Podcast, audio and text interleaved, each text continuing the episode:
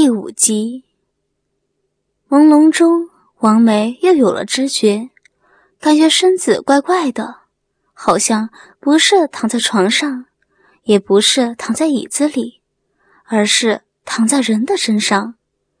睫毛扎动了树下，想到刘波死了，尖叫一声，翻身爬起，哭泣的说：“二愣子，你回来！”小梅以后不气你了，什么都听你的，你说怎么样就怎么样。求求你，不要离开小梅。心腰一紧，还没有明白是怎么回事儿，耳畔就响起他憨厚而低沉的声音：“大老婆，只要我回来，家规也能取消，是不是？”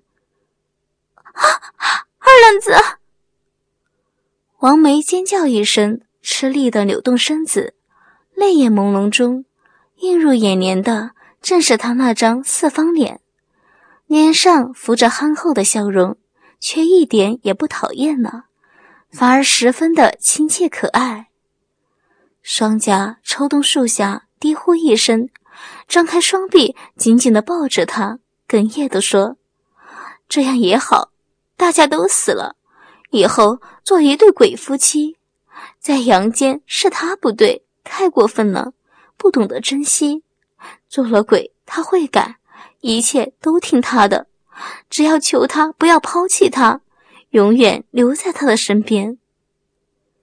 刘波傻笑了两声，亲亲他的额头，两臂松开了一点，捧着俏脸，轻声地说：“大老婆。”我们呀都没有死，想做鬼也不行啊。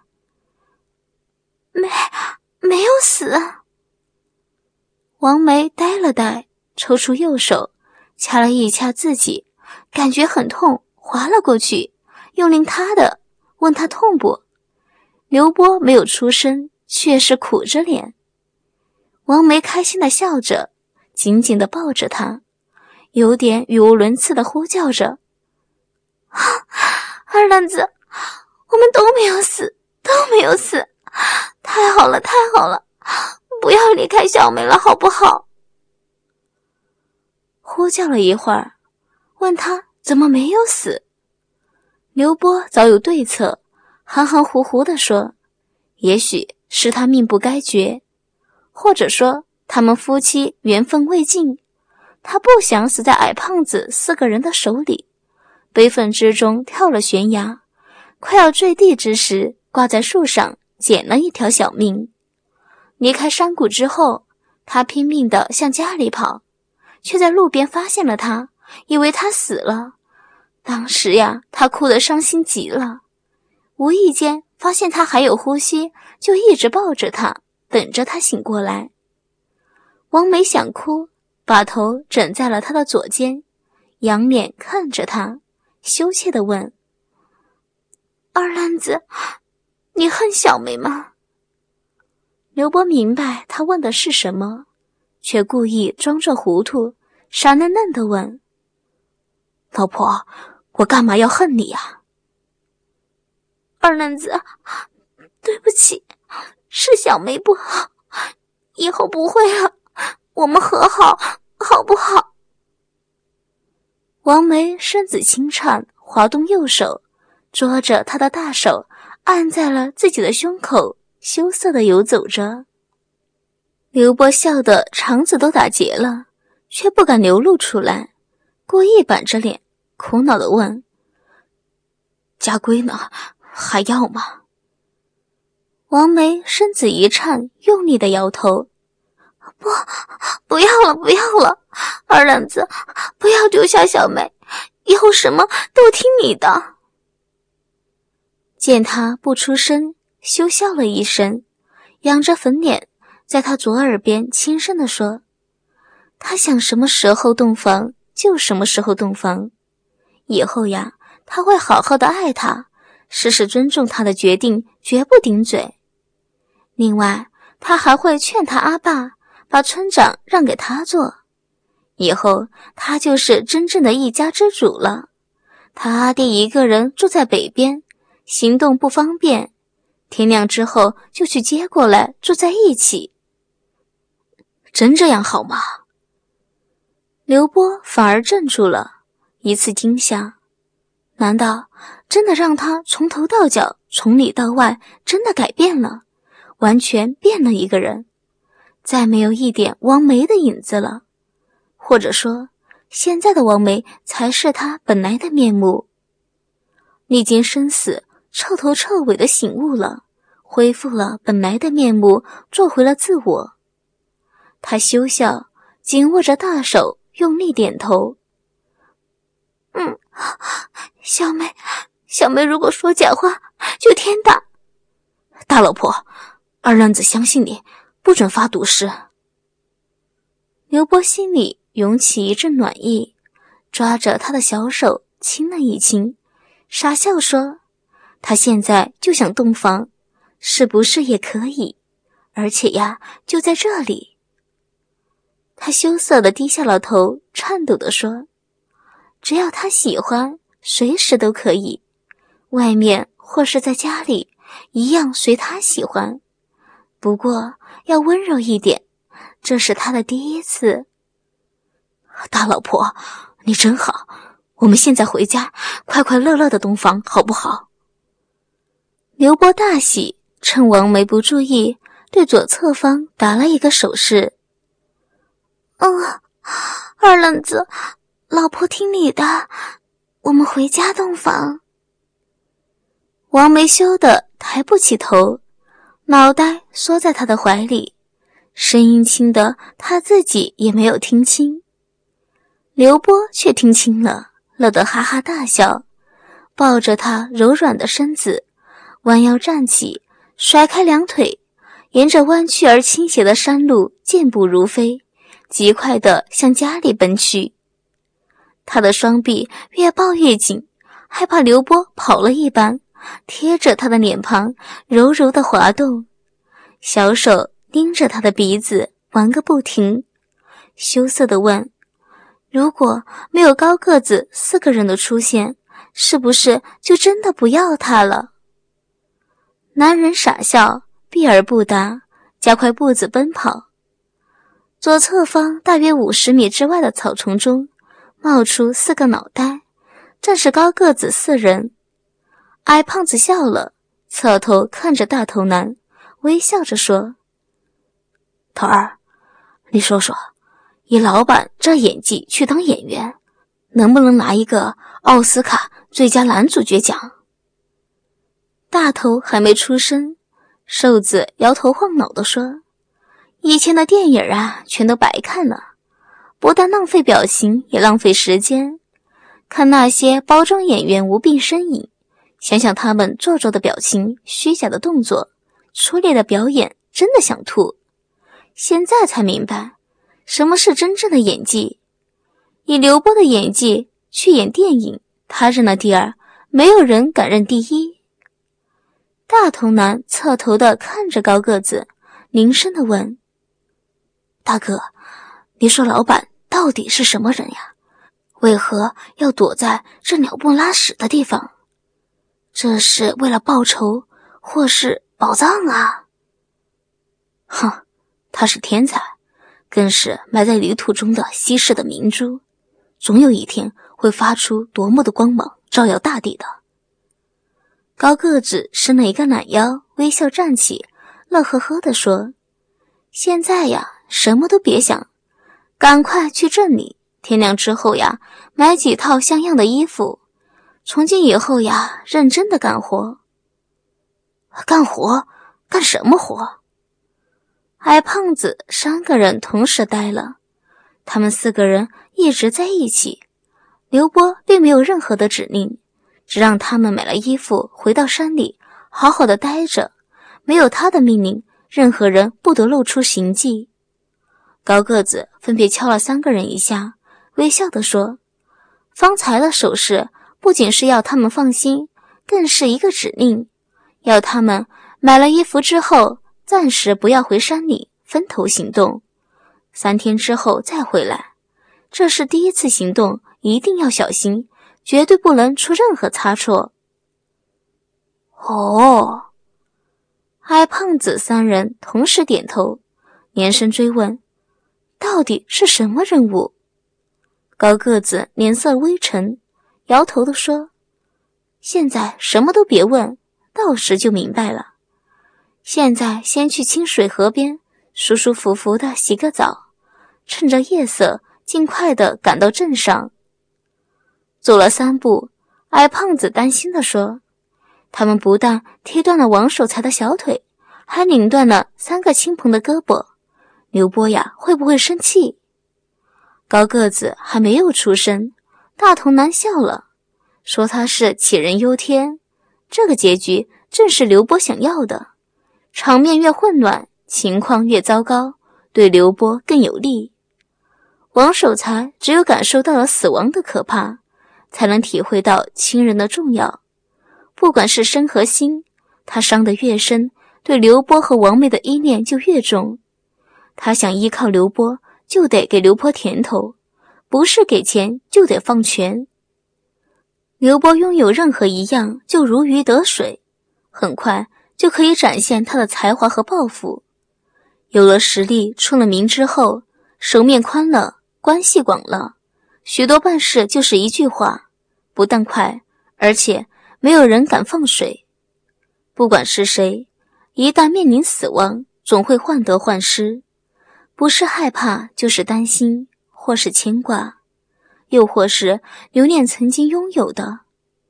王守财纵横半生，留恋一切，当然不想死。经历今晚的巨变，死亡的亲吻，相信他会适当改变。高个子用力点头。完全认可了大头男的观点，瘦子和矮胖子附和点头，四个人不再出声，沿着弯曲的山路甩开腿子，直向清水河方向奔去。看清家里的情况，王梅悲痛的哭了，紧紧的抱着刘波，无助的说：“他该怎么办？”刘波心里偷着乐，拍拍他的香肩，安慰的说。这只是小伤，不用担心，他能搞定。王梅一呆，眼中浮起了陌生之色。二愣子，你你真的行吗？嗯，相信我。他用力点头，回忆说：刚进山打猎时，时常被野兽追，断手断脚，到底有多少次，他也记不清了。久病成医，次数多了。他自然就懂得了如何接骨疗伤。王守财几个人的伤，和他曾经的伤相比，是小巫见大巫，不是同一个级别的，简直没得比。他能医好自己，当然也能治好王守财几个人的伤。二愣子，快快帮阿爸把小腿接好！王梅激动的发抖，拽着他的胳膊，急奔到王守财的身前。蹲下，准备扶起王守财。别动他。刘波蹲下，掀起王守财的右裤管，解释说：“暂时不要乱动，以免牵动伤口。先去找两块石板，顺便找一些绳子和一块柔软的棉布。如果家里有药酒，也拿点出来，把伤口消消毒，以免发炎。”二烂子，你懂得可真多。王梅嘴角终于有了一丝笑意，探头张嘴，在他额头亲了一下，柔声地说：“他立即就去拿。”三个亲朋的手臂并没有断，只是骨折。刘波只用了两分钟，将他们三人的手臂还原归位，吩咐他们出去扯点消炎止肿的草药回来。三人一怔，没有人动，瞪着两眼看着他。心里却在想：这个家几时轮到他发话了？指手画脚的，是不是没有搞清楚状况，忘了他的身份？刘波明白他们在想什么，脸色一沉，冷声地说：“虽然关节归位了，却不排除发炎还是再错开的可能。他们想手臂完全无事，必须去扯草药回来，到时再给他们仔细的看看。”并且上一些止痛消炎的草药，确保不会留下任何的后遗症。三个家伙全是外行，一听这话全呆了。虽不知要命，伤筋折骨的总不是什么好事。问他扯什么草药，刘波将草药的形状详细的说了一遍，要他们快去快回。三个人刚出门，一只不知去向的小花回来了，对着三人汪汪大叫。刘波吼了两声，小花不鸟他，反而朝他大叫。刘波急了，抡起板凳准备修理小花。小花转身开逃，他也不追。小花又回来，守在门外。一人一狗来来回回，像捉迷藏一般，不可开交之时，王梅从楼上下来了，瞪了小花一眼。小花乖，以后呀，不准咬二愣子了，要听他的话，知道吗？小花呜咽了几声，一直竖着的粗长尾巴垂了下来。盯着刘波看了几眼，转过身子，小跑着离开了。三个家伙吓得发抖，仍不敢动。刘波两眼一翻，沉声地说：“是不是想看着王守财死去？”三个家伙仍不敢动。王梅放下木板、绳子和棉布，右手提着药瓶子，安慰地说：“小花不会乱咬人的，他们可以放心大胆的出去。”三个人对望一眼，颤抖着离开了院子。刘波从王梅手中接过了药酒瓶子，拔出玻璃塞子，把瓶口凑近鼻子闻了一闻，一一的道出了其中的中药名称，还详细的说出了每味中药的具体作用，并说这是好货，消肿止痛效果很好。王梅一怔。眼底闪过一抹淡淡的异彩，抱着他的胳膊，迷茫的看着他，男声低呼：“二愣子，你好像什么都懂。小梅以前太小看你了。”刘波一呆，知道有点得意忘形了，干笑两声，有点画蛇添足的说：“他阿爹常年有病，他又常进山打猎。”这些呀是家里的必备物品之一，当然懂一些。如果呀这点常识都没有，哪配当第一猎手呢？二愣子，忘了以前的不愉快，小梅以后会好好的爱你。王梅没有注意到他眼中的异样神色，拉着他蹲下，问他如何弄。刘伯吩咐他。把王守财的裤管再掀上去一点，超过膝盖就可以了。另外，把药酒抹布浸泡一下，一则是消毒，二则是表皮的药酒挥发了，布上的药酒还可以继续起消毒作用，并促进伤口愈合。王梅把布卷成圈，塞在了瓶口，倾斜瓶子，小心地浸泡着棉布。刘波右手掌沾着药酒。左手抓着王守财的脚踝，不停地在表皮抹来抹去的。第一次酒液抹干时，王守财哼唧了几声，睁开眼睛看着刘波的脸，尖叫一声，颤抖数下，脑袋一歪，又晕了过去。刘波明白他怕什么，以为见了鬼，因为他心中有愧，当然害怕。侧过头，装腔作势的问王梅：“他尖叫什么？”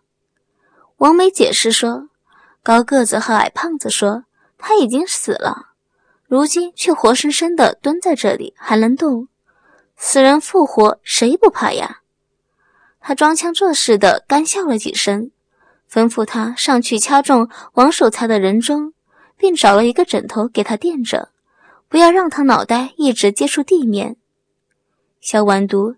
三个亲朋回来了，刘波仔细查看三种草药，确定无误，扔了一部分给他们，要他们自己用嘴嚼烂之后，将汁液抹在骨折之处。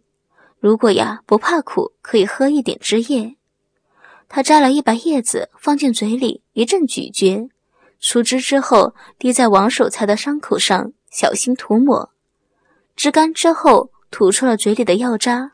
当成浆糊抹在了伤口四周，小心的用棉布包扎好，系好口子，抓着木板，比好位置，要王梅扶着，抬头看着王守财，要他忍着一点。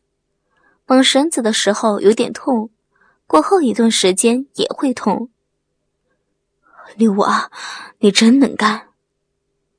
王守财老泪纵横，泪眼朦胧的看着他，用力点头，表示他能忍受，尽管放手绑，不用担心他。缠完绳子，王守财额头和双颊全是汗水，却没有哼一声。刘波心里冷笑不已，嘴上却不停的称赞王守财，说他非常的勇敢。刘娃，谢谢你。王守财在王梅的搀扶下吃力的站起，看着刘波的两眼，感慨地说：“他真的老了，这个家以后就交给他了。他没有别的要求，只希望他让着王梅一点。王梅两岁的时候死了阿妈，从小性格就比较怪癖，他又一直宠着她。”所以养成了现在的张扬和骄横。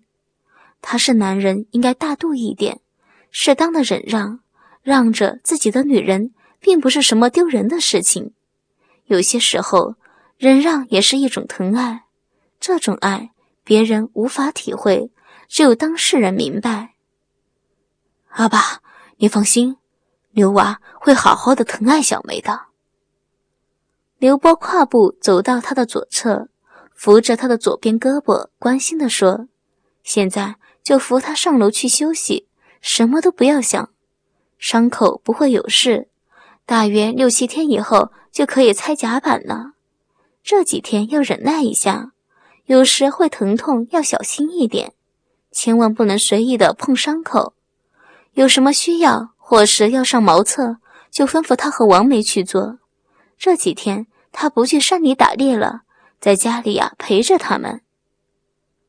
刘娃，你真孝顺，真是个好孩子。王守财泪眼朦胧，颤抖地说：“现在他真的放心了，不会再为王梅担心了，相信他可以给王梅幸福，并好好的疼爱她。”阿爸，别说了，我们府里上去。晶莹的泪珠一直在眼眶中打转。王梅极力的忍着，小心的扶着王守财，侧转身子，慢慢的向楼梯口走去。到了楼梯口，刘波弓着身子说：“扶着上楼不方便，他背着他上去。”王守财身子一震，趴在他背上，哽咽的说：“刘娃，你真是阿爸的好孩子。阿爸腿好了，就召开村委会，让你当村长。”阿爸老了，不想管事了。刘波装腔作势的推辞了半天，却是拗不过王守才和王梅，半推半就的为难的说：“他怕不能胜任。”王守才要他放心，有什么不懂的随时问他，他会通知村委会的人，一定会全力的支持他、帮助他的。